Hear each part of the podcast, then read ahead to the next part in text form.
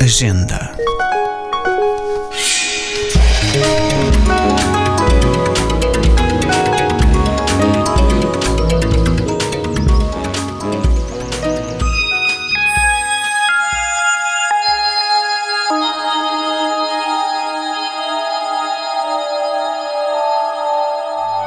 Apesar da profunda impressão que lhe causou a representação de seis personagens à procura de autor, de Luigi Pirandello, a que assistiu em 1924, Nathalie Sarraute manteve-se muito tempo distante do género dramático. Mais c'est une sorte de travail qui ne se voit pas. Et puis c'est un travail qui n'est pas exigé, qui ne répond oui. à aucune demande. C'est ce qui lui donne aussi l'impression de ne pas être du vrai travail. Dans Entre la vie et la mort. Só no início dos anos 60 escreveu a primeira peça, em resposta a uma encomenda da rádio de Stuttgart. Je sais exactement ce que vous pensiez. Je le savais en le disant.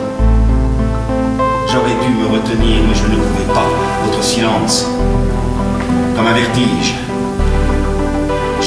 O seu teatro foi caracterizado como gant retourné, luva do avesso, expressão utilizada por um crítico ao falar de O Silêncio. Nesta peça, como nas outras cinco que criou, o interior torna-se exterior, o subtexto torna-se texto. Vous m'énervez. Non, laissez-le, ça suffit. Le jeu a assez duré. Passons à autre chose. Voulez-vous Ce n'est plus drôle. Segundo a autora, o diálogo deixou a superfície, desceu e instalou-se no patamar dos movimentos interiores. Nas minhas peças não há ação, ela foi substituída pelo fluxo e refluxo das palavras.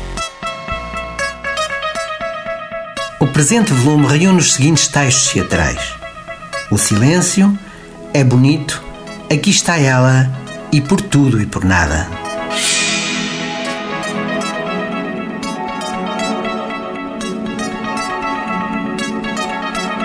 Nathalie Sarraute, O Silêncio, Livrinhos de Teatro, Edições Cotovia, Artistas Unidos. Um podcast da Agenda Cultural da Câmara Municipal de Lisboa.